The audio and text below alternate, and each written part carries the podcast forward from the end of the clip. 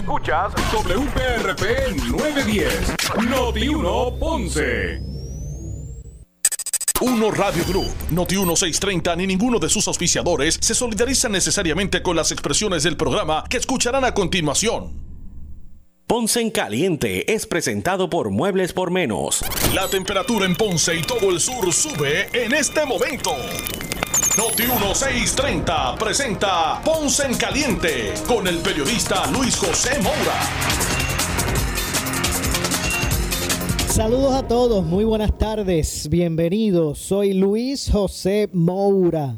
Esto es Ponce en Caliente. Usted me escucha de lunes a viernes a las 6 de la tarde por aquí por Noti1, 9 días de Noti1, analizando los temas de interés general en Puerto Rico, siempre relacionando los mismos con nuestra región. Así que bienvenidos todos a este espacio de Ponce en Caliente. Hoy es jueves jueves 23 de septiembre del año 2021. Así que gracias por acompañarnos en esta edición de hoy.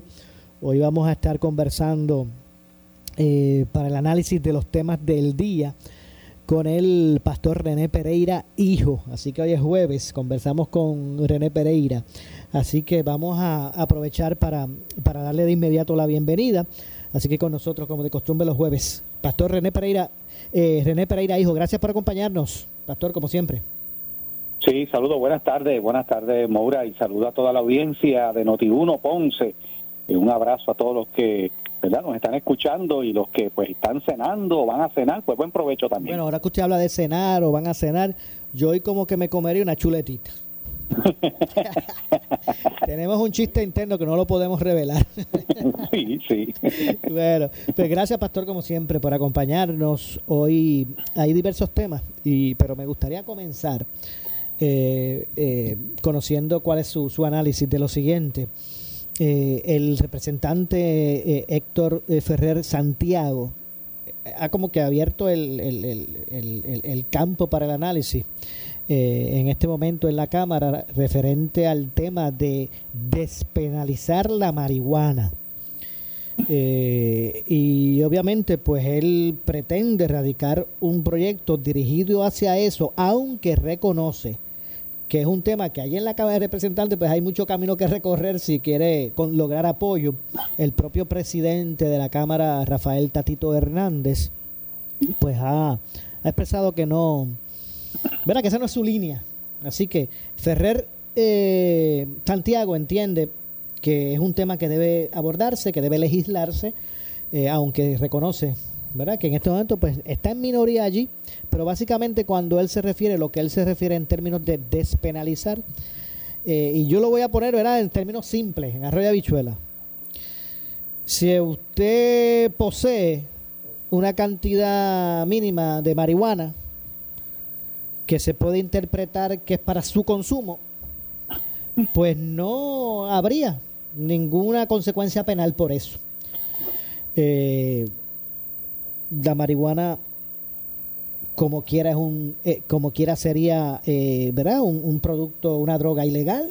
Si usted lo cogen con grandes cantidades se presume que es para vender tendría consecuencias penales pero si usted lo que tiene es un, poquito para usted ahora hay que ver que, que es poquito para alguien verdad pues, pues básicamente de eso es lo que se trata. Hay otros argumentos que ellos utilizan en términos de ver esto desde un punto de vista salubrista y otras cosas. Pero de entrada, ¿cómo usted analiza todo este tema? Bueno, Maura, a mí no me sorprende en lo absoluto porque tú recuerdas cuando hace unos añitos atrás eh, comenzaron con el asunto de la llamada marihuana medicinal, pues una de las cosas que advertimos, yo advertí, ¿verdad? Y otro, de que este era el primer paso eh, para lo que ya ha ocurrido en otras jurisdicciones. O sea, esto ya está leído, esto ya es un libreto. Eh, comenzaron con la marihuana medicinal, diciendo que la marihuana, pues bendito, que esto ayuda a los pacientes, a las personas que tienen... Esto, esto es puramente un negocio. ¿Por qué? Bueno, porque como ya hemos dicho, la marihuana, los componentes de la marihuana ya existen en medicamentos aprobados por la FDA. Eh, pero aquí eh, políticos que impulsaron, eh, y uno de ellos fue siendo gobernador García Padilla, están metidos en este negocio también. ¿ves? Son gente que ha invertido y ahí hay dinero aquí envuelto. Entonces, ¿cuál era el próximo paso? Bueno, empezaron, como en otros lugares, han empezado con la marihuana medicinal y ahora van para la recreativa, ¿ves? Entonces ahora están hablando de unos, de unos gramos, eh, la posesión de unos gramos, pero cuando tú miras a ver, ¿verdad? Y preguntas cuántos cigarrillos de marihuana con esa cantidad de la que quieren, ¿verdad? Que es el máximo que una persona podría tener sin que esa persona, ¿verdad? Tener encima en su posesión sin enfrentar consecuencias penales, estamos hablando de más de 35 a 40 cigarrillos de marihuana. ¿Ok? Entonces, ¿qué me garantiza a mí, como han hecho en otros lugares, que la persona, ok, me cogí, vamos a suponer que son este, este 4 gramos, 3 gramos, pero yo puedo tener guardado en otro lugar y entonces vengo, vendo eso y vengo y busco esa misma cantidad y cada vez que me cojan, si me, si me, ¿verdad? Si la policía me sorprende, pues tengo la cantidad requerida pero, pero es lo que yo tenga en el momento. Así que eh, esto es un subterfugio para un tráfico legal de marihuana que se sabe las consecuencias que tiene, ha visto ya eh, todo el, el, problema, o sea, de si esto es un problema salubrista, es que eh, ya se sabe y se ha dicho muchas veces que la marihuana es la puerta de entrada para que muchas personas luego pasen a drogas más fuertes, porque hay el momento que el efecto de la marihuana ya el cuerpo y el cerebro se acostumbra a ese efecto, a lo que se conoce como la nota, ¿verdad? Ese ajebato que da en el momento, pero eso se va, llega el momento que el cuerpo se acostumbra y necesita otra sustancia.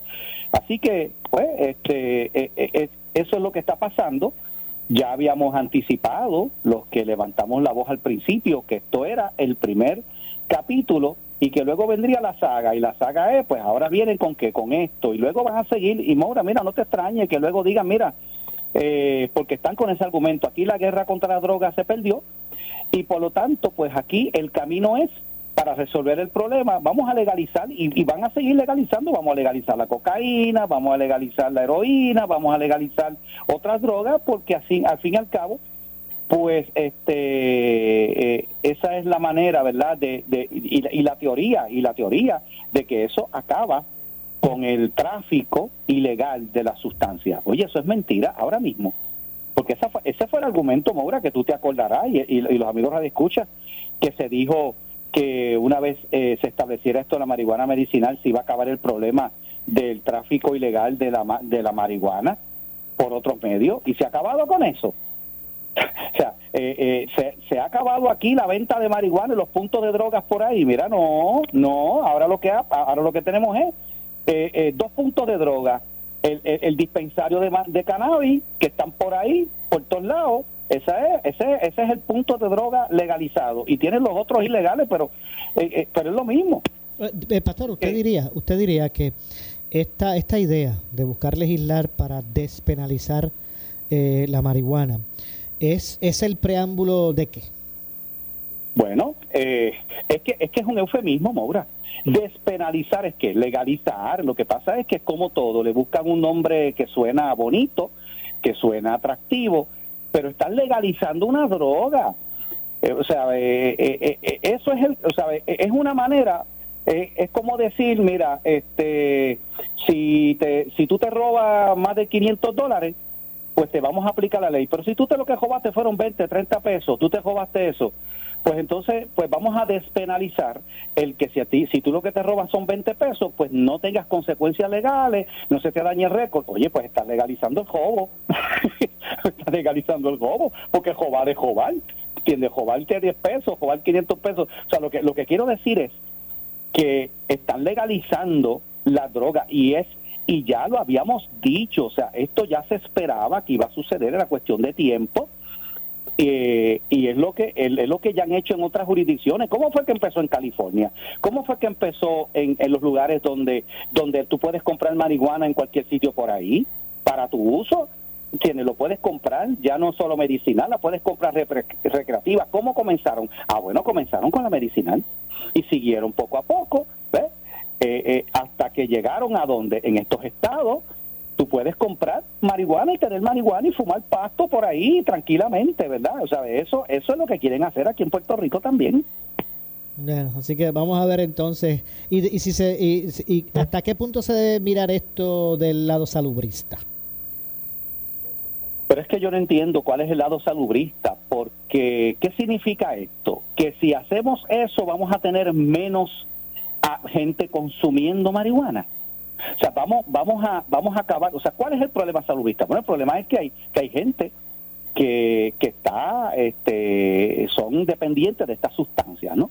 Pues entonces, oye, oye, e, e, es que esto es, es que para mí es hasta, hasta ridículo, Maura. Entonces, ¿cómo tú resuelves el problema salubrista haciendo que la sustancia no tenga, ¿verdad? No tenga la situación de, que hay una consecuencia legal. Pues mira, lo que estás haciendo es facilitando el que las personas, ¿verdad? Este, eh, eh, la consuman porque como no hay una consecuencia legal, pues anima a la gente a que a que a que a que a que consuma la sustancia. Así que yo no creo que, sabes, de nuevo, eso es esos son están tirando los mismos argumentos que constantemente uno viene escuchando pero ven acá, en esos lugares, ¿sabe? ¿hay algún estudio que, que hayan hecho de cómo, si en California se ha acabado con el narcotráfico? O sea, en California, ¿verdad? Por ejemplo, en los lugares donde yo ahora mismo no recuerdo, sé, que California es uno, pero creo que, creo que hay otros estados donde, donde todo esto se ha legalizado, ¿ok?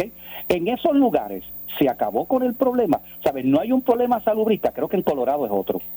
Mira, en esos estados se ha creado, y, y yo recuerdo que hace un tiempo atrás yo eh, en, el programa Ponce en Caliente yo traje estadísticas, yo me acuerdo información del problema serio de, hay de, que hay de gente intoxicada con marihuana, incluso hasta menores de edad. Es correcto, lo recuerdo. ¿Te acuerdas? Pues, pues entonces, es, ¿sabes? De nuevo, ¿cuál es? ¿Qué soluciona el problema salubrista? ¿Qué estudio?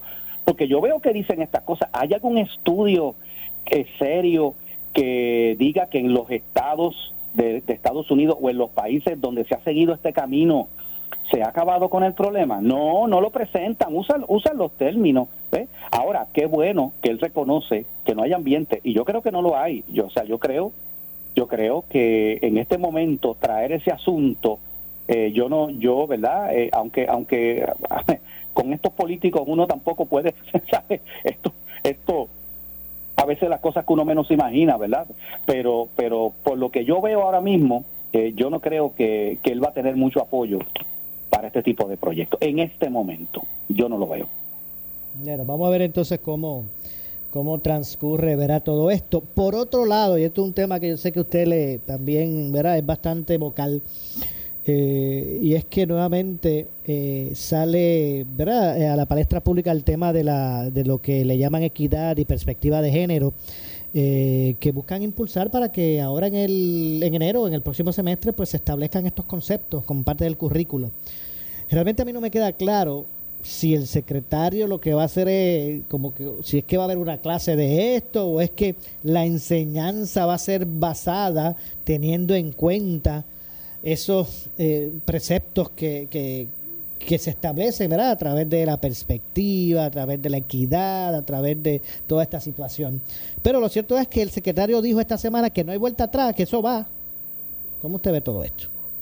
Bueno, eh, lo primero es que el currículo de perspectiva de género no es una clase, no es una asignatura que va a haber que los estudiantes deben tomar, sino que Quiere decir que, es verdad, lo que ellos han dicho, lo que ellos han dicho es que se va a establecer de forma transversal. ¿Qué quiere decir eso?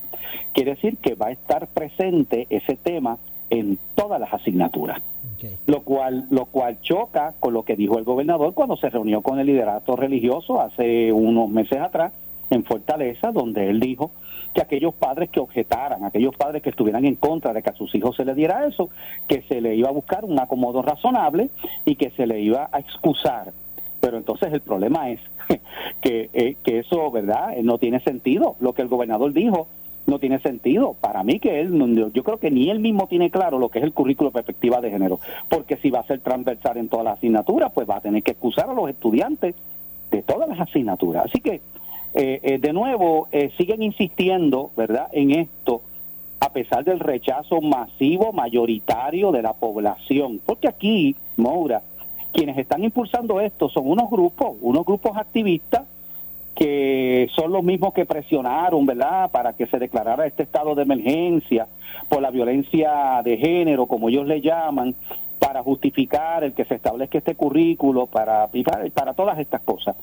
Eh, aquí hubo una manifestación el 14 de agosto, eh, que lamentablemente muchos medios de prensa ignoraron y a mí me, a mí me, ¿verdad? Me, me, hasta, honestamente hasta me da risa porque porque poco tiempo después, Maura, hubo una, un, grupito de personas que hicieron una manifestación en contra de la estadidad, creo que fue, este hace unas semanas atrás, oye, y, lo, y, y, y, y los principales periódicos, los rotativos, le, lo cubrieron, pero una marcha de decenas de miles y miles de personas, ¿verdad? Como que le invisibilizaron. Bueno, estamos acostumbrados a eso. Pero lo que quiero decir es que aquí hay una oposición, hay una resistencia, eh, y si el gobernador sigue insistiendo en esto, pues aquí eh, eh, va a pasar lo que pasó. O sea, a, a, a Pierluisi le espera lo que le pasó a García Padilla. García Padilla, con todo, ¿verdad? Y que se hicieron dos manifestaciones, una en el 2013, una en el 2015, que fueron multitudinarias también. Aún así, bajo Rafael Román, el entonces secretario Rafael Román, aquí se inició un currículo de perspectiva de género. ¿Y qué pasó? Pues no pudieron echarlo para adelante. ¿Por qué? Porque lo primero es que hay un montón de maestros, ¿verdad? Eh, maestras y personal docente en, las escuelas que no que son gente que, no están de acuerdo con eso. Yo conozco hasta directores que en su carácter personal me han dicho, pastor, yo no voy a dar eso. Yo, o sea, cuando eso llegue, yo no le voy a... yo ¿sabe? Eh, Además de eso, tienes montones de padres que ya tienen sus cartas ya listas, que algunos le han llevado ya a las escuelas, diciendo ya de antemano, esto a mi hijo no se lo van a dar ¿Por qué? Porque ya hay una decisión a nivel federal. Eh, hay decisiones ya judiciales hago. donde donde el Estado no puede ir por encima de la, de, la, de, la, de la patria potestad de los padres. Así que, que, hay que respetar eso. Y el gobernador lo reconoció él mismo. Así que, ¿qué vas a hacer cuando tú tengas, o sea, en el medio de la pandemia, ahora mismo, donde con todo esto, ¿dónde tú vas a acomodar? ¿Qué tú vas a hacer con todos esos miles de estudiantes, cientos probablemente de estudiantes que cuyos padres van a decir a, mi, a esto a mi hijo no se lo vas a dar. Entonces, pues tiene un problema serio el Departamento de Educación. Eh, eh, pastor, a mí hay algo, algo, que me preocupa y lo voy a, presentar de la siguiente forma. Yo le pregunto a usted, ¿usted sabe de aeronáutica? Bueno, muy poco. Eso no es mi campo. Eso no es su campo. Entonces, si ese no es su campo y usted pues sabe muy poco o, ¿verdad? de aeronáutica, ¿cómo yo voy a pretender que usted incluya los conceptos de aeronáutica cuando usted se dirige en el púlpito a su a, su, a sus ovejas. De Biblia me puede, de Biblia me puede preguntar, pero de aeronáutica exacto, no. Exacto. Entonces, pues cómo yo voy a pretender que usted eh, eh, pues utilice conceptos de la aeronáutica para cuando usted se, se, se, verá, usted pues desde su púlpito pues eh, ofrece su, su, su, mensaje a su, a su gente. Pues yo me pregunto, ¿Qué, conocimiento, qué cursos, qué, qué, conocimiento tienen los maestros en Puerto Rico? Algunos a lo mejor sí, pero que todas las clases, que todos los maestros conozcan como para hacer esa enseñanza en sus materias. O sea, primero me imagino que pues que hay que atemperar a los maestros en eso para después entonces ofrecer eso. No, se supone que se supone, se supone que lo primero y, y eso era el plan se supone que primero tiene que haber un entrenamiento a los maestros de cómo se va a implementar ese currículo. Todavía eso no ha habido y ya estamos terminando septiembre, ya mismo viene octubre. ¿Ok? Y el gobernador ha dicho que esto empieza en enero. Yo no creo, honestamente. O sea, yo creo que están ya tarde para, para, para eso. Así que en ese sentido, ¿verdad? o, lo que quiero decir es que no hace sentido el pretender establecer que esto va a comenzar en enero cuando todavía pues es incierto. Claro, claro, estoy de acuerdo. Bueno, vamos a ver eh, nuevamente. Yo sé que pues hay hay personas, hay, hay sectores pues que se oponen a esto, otros otros lo favorecen. Es un tema controversial, así que que veremos en qué para toda esta situación. Pero lo cierto es que recientemente el secretario de Educación dice que esto va, que no que no no piense que no va a haber que, que esto es, esto hay que incluir en el currículo ya. Estamos hablando de que lo, todas las encuestas que se han hecho eh, Guapa Televisión, Telemundo, encuestas radiales, todas. Esto está 80 a 20 ¿eh? o 70 a 30.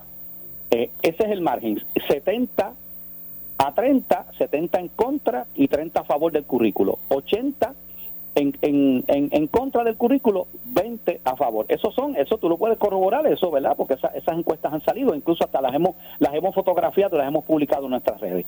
Así que así que la, eh, eh, eh sí hay dos grupos, claro. Esto es esto es esto es como tú decir, mira, eh, el país está dividido entre la entre los que creen en la independencia y los que no. Bueno, pero si es que, ¿verdad? Este, eh, ¿Cuántas personas en Puerto Rico, digo, ¿verdad? Eso, yo no ahora mismo no sé cómo está eso, pero ¿cuántas personas en Puerto Rico creen en la independencia y cuántas personas no creen en ella? Bueno, pues, pues, pues ¿sabe? Eh, para mí que, que, que el, el número, ¿verdad? Que, que, que favorece la independencia de Puerto Rico es un número pequeño, está ahí, pero es un número pequeño. ¿Cuántas personas? Pues mira, yo creo honestamente que la inmensa mayoría del país rechaza eso. Y lo que está empujando el eh, eh, eh, va en contra de, lo, de la mayoría del pueblo. Y él mismo dijo, él mismo dijo de su propia boca, Pierluisi, que un gobernante que no escucha a los que gobierna, a sus gobernados, no merece respeto.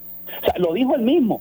O sea, ¿él va a escuchar al pueblo o a quién está escuchando a él? ¿Estará escuchando allá a, Biden? ¿Estará escuchando a los del Partido Demócrata Liberal en Estados Unidos que están empujando esto? ¿O escucha a aquellas personas que votaron por él mayoritariamente? Bueno, porque esto va a tener un costo político. Lo tuvo con Alejandro García Padilla. O sea, una de las cosas que produjo la derrota de García Padilla fue que se metió en estas cosas. Pues Pierluisi iba por el mismo camino que usted, usted ve eh, como que, que, se repite la historia. Oh, que claro que sí, claro que sí. Se está repitiendo la historia. Estamos, estamos, estamos volviendo. Parece que estoy reviviendo la, el cuatrenio de García Padilla. Lo estamos reviviendo eh, nuevamente. Con, obviamente algunas circunstancias han cambiado, ¿verdad? Porque ahora tenemos una legislatura donde pues el Partido Popular domina ambos, pero domina por bien poquito, ¿sabes? O sea, el Partido Popular ahora mismo para aprobar proyectos necesita conseguir votos, ¿verdad? De, de, de, de, de otros legisladores, porque no tiene una mayoría para, para, para, para esas cosas. Así que eso, ¿verdad? E, en ese sentido diferente, pero en términos de lo que está empujando el gobernador eh, Pierluisi, eh, con todo esto, eh, estamos nuevamente viviendo ese cuatrenio del 2000, 2012 eh, de García Padilla. Pastor, gracias. Gracias por acompañarnos. Seguro, Dios me lo bendiga a todos y a ti también. Igualmente, estaremos eh, más adelante eh, pues dialogando sobre todos estos temas de interés. Gracias, Pastor. Claro, Dios me lo bendiga. Muchas gracias al Pastor René Pereira Hijo. Vamos a hacer la pausa, regresamos con más. Soy Luis José Moura. Esto es Ponce en Caliente. En breve le echamos más leña al fuego en Ponce en Caliente por Notiuno 910. La representante de Victoria Ciudadana Mariana Nogales ha sido enérgica en contra de la construcción en la zona marítimo terrestre de Rincón. Mire, estamos viendo aquí, eh, ya nos encontramos con, con Eliezer Molina y con bastantes personas de aquí, de la comunidad de Rincón. Pero, pero Noti 1630 reveló que la legisladora es propietaria de un apartamento en un lujoso y exclusivo y costoso complejo que también tiene propiedades en la zona marítimo terrestre. Usted tiene una propiedad en la zona de Palmas del Mar, Ocean Front Villas Corporation. Eso es un negocio de mi mamá y ese apartamento está a mi nombre, pero yo no tengo nada que ver con él, solamente está mi nombre. Los hoteles que están allí están en la zona también, o las facilidades están en la zona marítimo terrestre también, ¿no? Ah, no, sin duda. Eso, eso yo se lo tengo que admitir, pero es el negocio de mi mamá y yo ahí no intervengo. O las facilidades están en la zona marítimo terrestre también, ¿no? Ah, no, sin duda. Eso yo se lo tengo que admitir. Eso yo se lo tengo que admitir. Tú escuchas Noti 1630. Primera fiscalizando. En estos tiempos de nuevos retos sociales y económicos, tienes que estar bien asesorado. Por eso sintoniza todos los miércoles a las 8 y 45 de la mañana en el programa A Palo Limpio, Tu Dinero Seguro, con Ángelo Díaz, experto en seguros y planificación financiera, y Pedro Astacio, porque en la crisis no se improvisa. Teléfono 787-220-7775, 220-7775. Mírela, písela, tóquela. Para saber que no es natural, tiene que morderla. Artifigrama de grama mía. Si llama a un instalador, exíjale Artifigrama de grama mía. Usted no solamente merece el mejor servicio, usted se merece el mejor producto. Artifigrama de grama mía. Cualidades en nuestra grama que otras no poseen. Grama mía. Sirviendo a Puerto Rico por más de 45 años. 787-843-6246. 843-6246. ¿Qué buscas? ¿Muebles en seres o matrices? Muebles por menos lo tiene, sin necesidad de crédito y con pagos mensuales bajísimos. Una gran cantidad de mercancía lista para entrega inmediata. Gabinetes en PVC, alacenas y barras para que tu cocina se vea nítida. Además, salas, cuartos y comedores a precios que le gustan a tu bolsillo. Échale un vistazo a lo nuevo en Muebles por menos. Salinas Villalba y Ponce, carretera 14 frente al cementerio. Visita su página de internet. Llega la gran batalla Henry Motors. Usados versus nuevos. Liquidando el inventario de vehículos usados buenos, bonitos y baratos. Comerciales americanos compactos, japoneses, coreanos y europeos. Pagos bajitos. Donde mejor se paga tu trading. Nuevos 2021 y 2022. Intereses tan bajitos como el 1.99 y el 2.99% al financiar. Garantías extendidas en vehículos nuevos y también usados. Ven a Henry Motors en la Avenida Las Américas de Ponce y Henry Motors en el Ponce Bypass. No lo dejes pasar.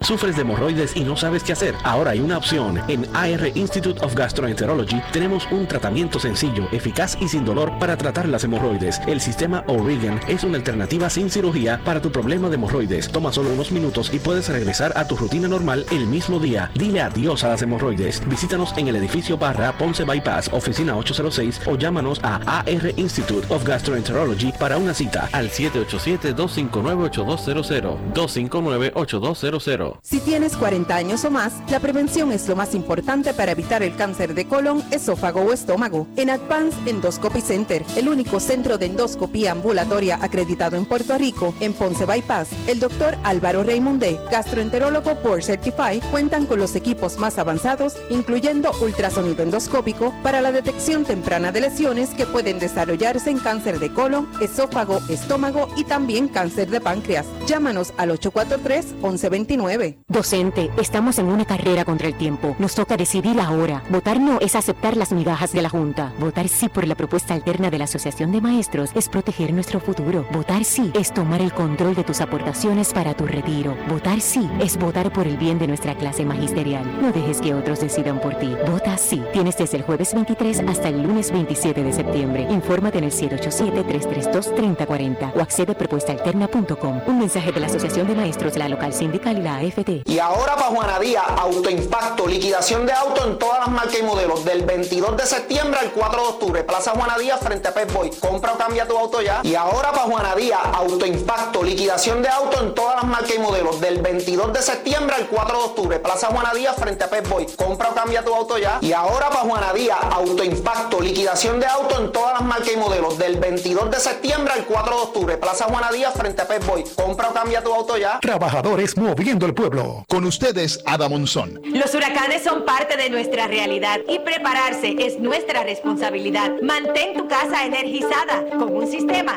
de pura energía. Llame a Pura Energía 1-800-981-8071. Andy Montañez se regresa el domingo 3 de octubre al Centro de Bellas Artes de Santurce en su concierto El Niño de Trastalleres. Boletos a la venta en Bellas Artes 620-4444, Ticket Center 792-5000 y tcpr.com. Somos Somos Noti1630. Noti1630. Primera fiscalizando.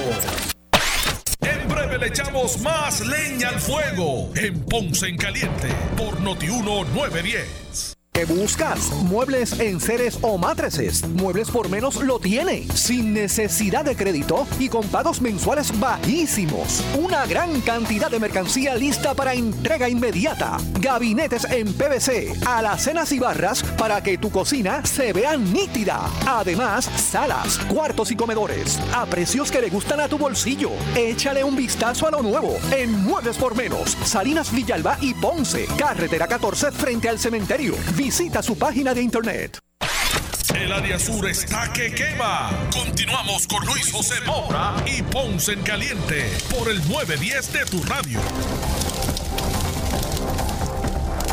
Bueno, estamos de regreso. Soy Luis José Moura. Esto es Ponce en Caliente. Usted me escucha por aquí por Noti1 de lunes a viernes a las 6 de la tarde, analizando de 6 a 7, analizando los temas de interés general en Puerto Rico, siempre relacionando los mismos con nuestra región. Hablábamos sobre el tema de la despenalización de la marihuana y es que es un tema que, que ¿verdad? se abre la discusión eh, sobre este tema nuevamente, luego de que el representante del Partido Popular eh, Democrático, Héctor Ferrer Santiago, expresara eh, que tras una mesa de diálogo sobre la despenalización del cannabis medicinal celebrada, que se celebró, pues falta mucho camino por recorrer, de acuerdo al representante, iniciando por convencer al presidente de la Cámara para que le dé paso a una medida como esa.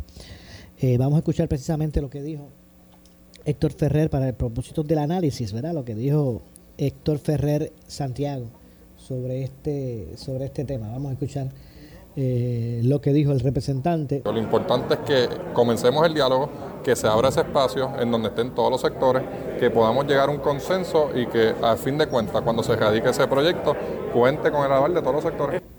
De hecho, mencionó que actualmente no está radicado proyecto alguno, sino que dio comienzo al, proceso de, diálogo para poder redactar un borrador que esté a tono eh, con, todos los, sectores cuestionados sobre la posición del presidente de la Cámara, quien no apoya eh, una despenalización por la posesión de hasta 14 gramos de marihuana.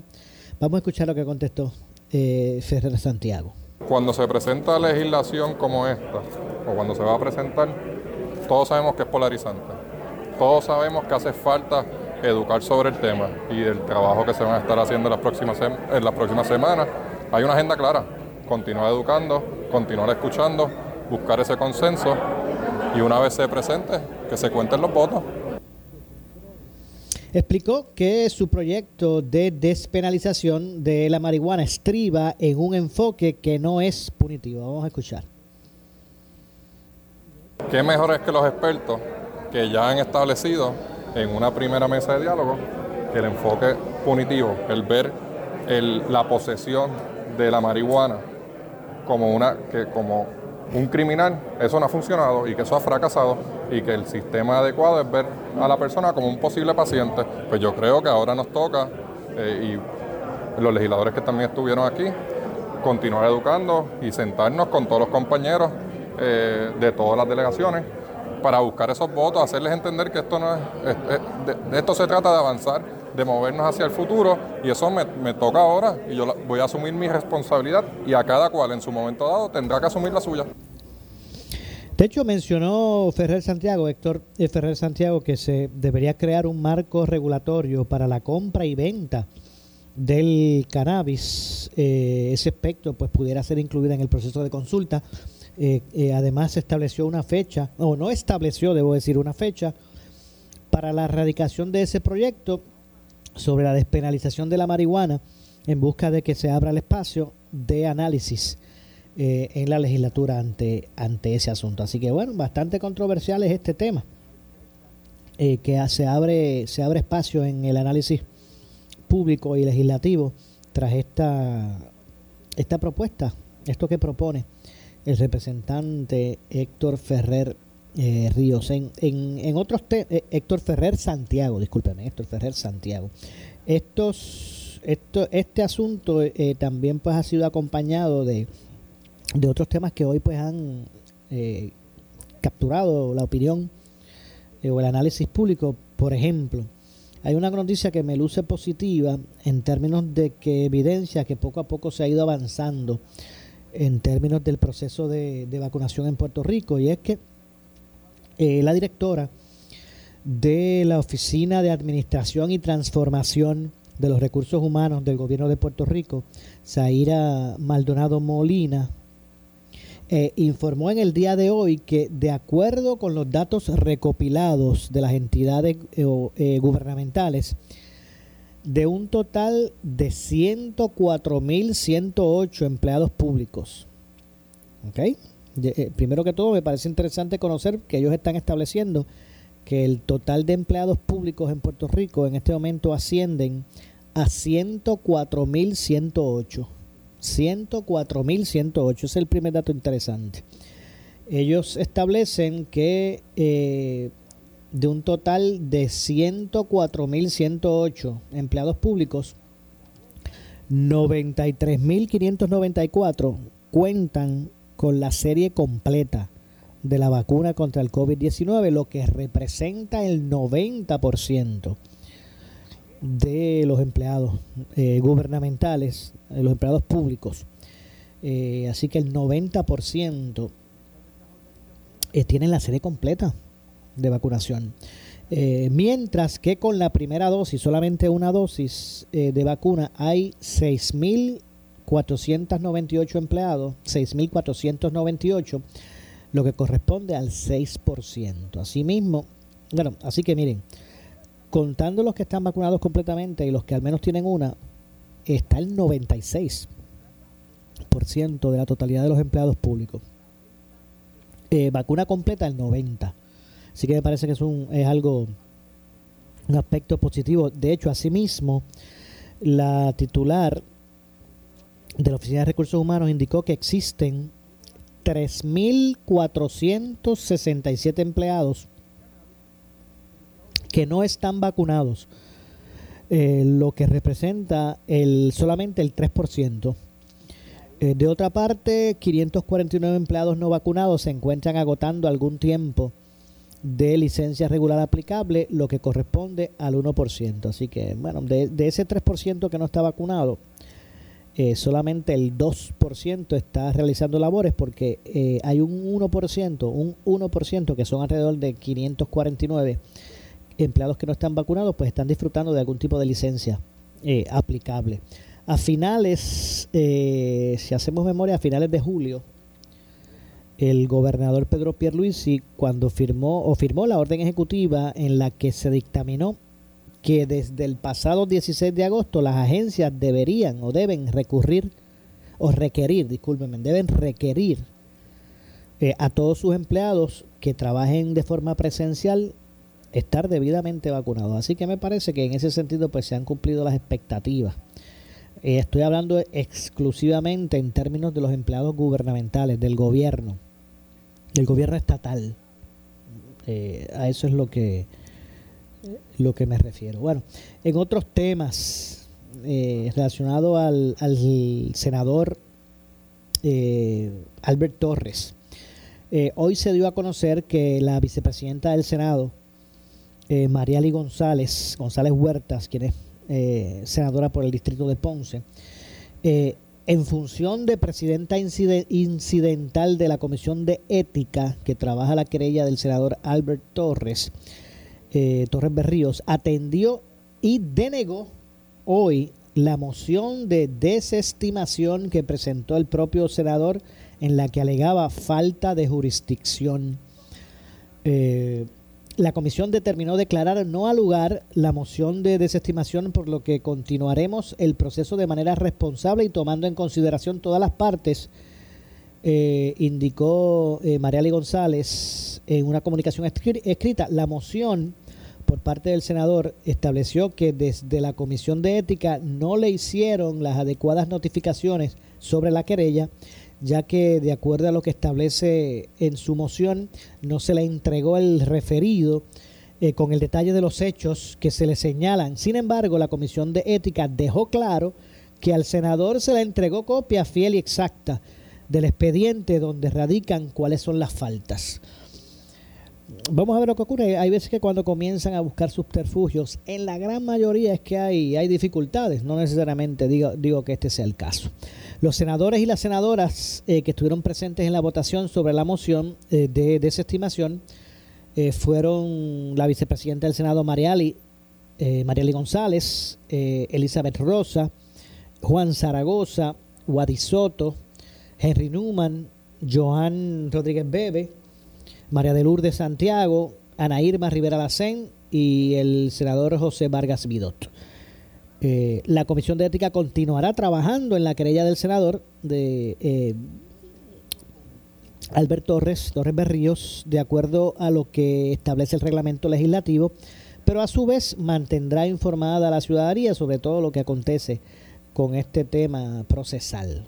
Desde el pasado 20 de septiembre, la Comisión de Ética tiene un periodo de 15 días laborables para evaluar la propuesta sometida por el senador, es decir, que tienen hasta el 8 de octubre para tomar determinaciones basadas en los documentos y en la respuesta ¿verdad? estos señalamientos del, del senador. La contestación eh, a la moción de desestimación presentada por el senador se hizo durante el día eh, de hoy y la misma no interrumpe el término de 15 días, que, 15 días que se estableció para tomar las determinaciones de la querella que concluyen el 8 de octubre del, de este año, del 2021. Así que continúa la jurisdicción de ética senatorial con relación a Albert Torres.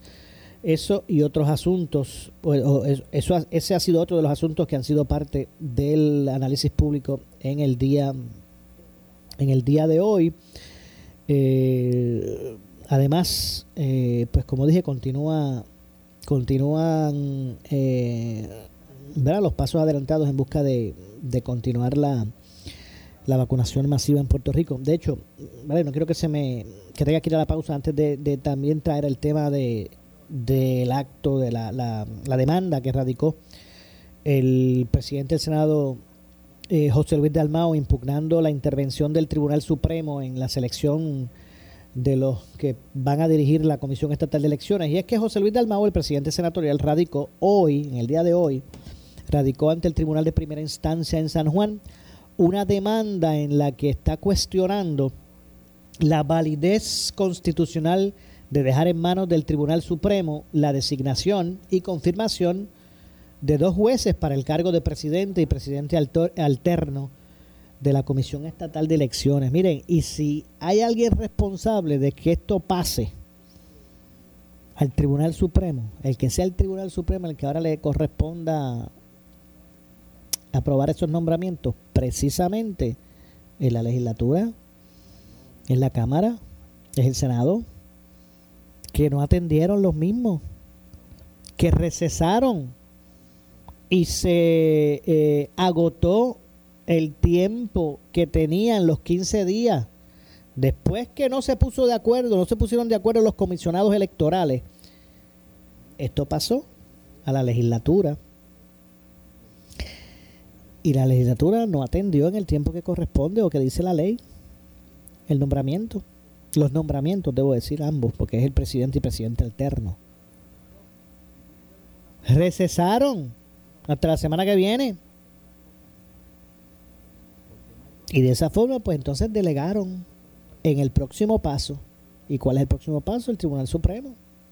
Hay un punto, ¿verdad? Que me parece, eh, ¿verdad? Que puede traer conflicto, pero así es el ruling de la ley en ese sentido porque obviamente al Tribunal Supremo llegan muchas, muchas determinaciones que tomar con relación a los aspectos electorales y ellos mismos son los que van a nombrar al presidente y presidente alterno, pues puede ahí haber algún cierto tipo ¿verdad? de conflicto, pero eso es lo que dicta la ley, los comisionados primero, después la legislatura y si no el Tribunal Supremo.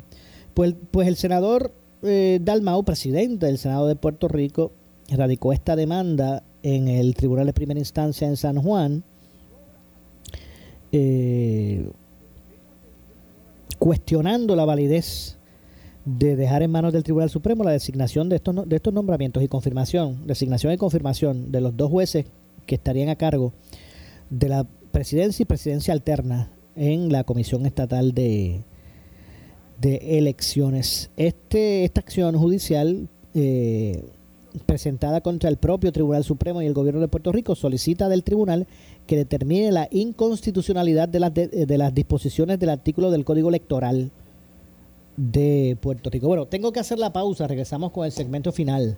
Soy Luis José Moura. Esto es Ponce en Caliente. Pausamos y regresamos. En breve le echamos más leña al fuego en Ponce en Caliente por Notiuno 910. ¿Qué buscas? Muebles en seres o matrices. Muebles por menos lo tiene. Sin necesidad de crédito y con pagos mensuales bajísimos. Una gran cantidad de mercancía lista para entrega inmediata. Gabinetes en PVC, alacenas y barras para que tu cocina se vea nítida. Además, salas, cuartos y comedores a precios que le gustan a tu bolsillo. Échale un vistazo a lo nuevo en Muebles por Menos, Salinas Villalba y Ponce, carretera 14 frente al cementerio. Visita su página de internet. El área sur está que quema. Continuamos con Luis José Moura y Ponce en Caliente por el 910 de tu radio. Bueno, estamos de regreso ya a nuestro segmento final. Soy Luis José Moura, esto es Ponce en Caliente. Usted me escucha por aquí por Noti1, de lunes a viernes a las 6 de la tarde, de 6 a 7, analizando los temas de interés general en Puerto Rico, siempre relacionando los mismos con nuestra región. Se me queda un tema, el tema de, del propuesto aumento eh, de energía, y es que el negociado de energía pues ya llevó a cabo la conferencia técnica en donde buscaban que tanto Luma como la Autoridad de Energía Eléctrica explicaran y justificaran el aumento del 11.7%, eh, en otras palabras, los 2.49 centavos el kilovatio hora para este último trimestre del año, que es octubre, noviembre y diciembre. Eh, todavía se han reservado su determinación, están evaluando, ya pronto se conocerá cuál va a ser la determinación del negociado sobre esto. Lo cierto es que ¿verdad? Que, que, se abre el, espacio. Miren, aquí originalmente eh, Luma Energy había dicho que estaba solicitando este aumento por el que no pudieron recaudar, no pudieron eh, llegar, eh, no pudieron eh, lograr los, ingresos que ellos habían estimado. Le echaron la culpa a energía eléctrica que genera. Dijeron que por la incapacidad de energía eléctrica de poder suplir la, energía para atender la demanda, pues se tuvieron que hacer apagones, muchos, muchas horas las personas sin servicio, si están sin servicio no se mueve el contador y si no se mueve el contador, usted no está consumiendo y si usted no está consumiendo, usted no se le puede facturar. Se le factura solamente lo que usted consume, obviamente. Pues ante eso ellos entendieron que no llegaron a los ingresos que ellos habían proyectado y estaban pidiendo el, aumento. Confrontado este, con esta situación, el gobernador dijo que no se justificaba un aumento a menos que fuese porque en el trimestre eh, base de, de, evaluación pues hayan aumentado los costos de generación o de compra de combustible. Esa es la única razón o es la única razón que justifica un aumento.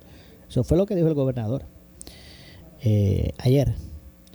Pues ahora resulta que eh, los argumentos que en esta vista está utilizando Luma Energy, pues es precisamente eso. Ellos alegan que por el aumento en el costo de la compra de combustible y de, y de la generación,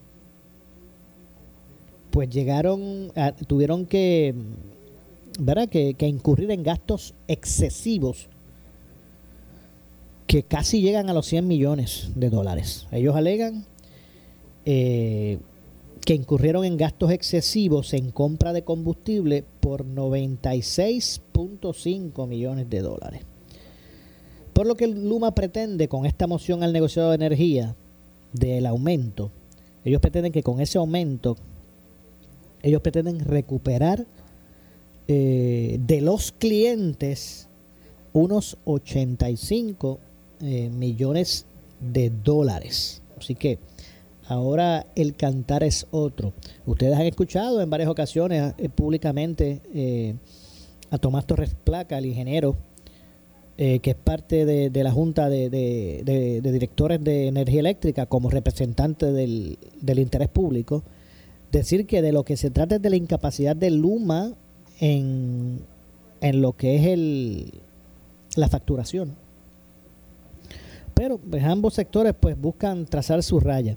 Lo cierto es que aquí básicamente se pretende que ya sea por incompetencia de energía eléctrica o por incompetencia de Luma Energy, usted sea el que asuma esa el costo de eso. Los errores, ¿qué, qué cuestan los errores? Dinero.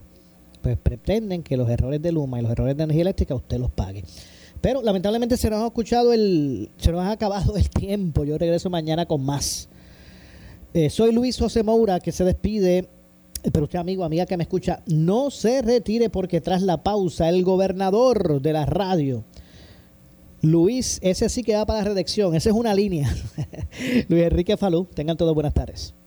Ponce en Caliente fue traído a ustedes por Muebles por Menos. Escuchas WPRP 910, Noti 1 Ponce. Uno Radio Group, Noti 1630 ni ninguno de sus auspiciadores se solidariza necesariamente con las expresiones del programa que escucharán a continuación.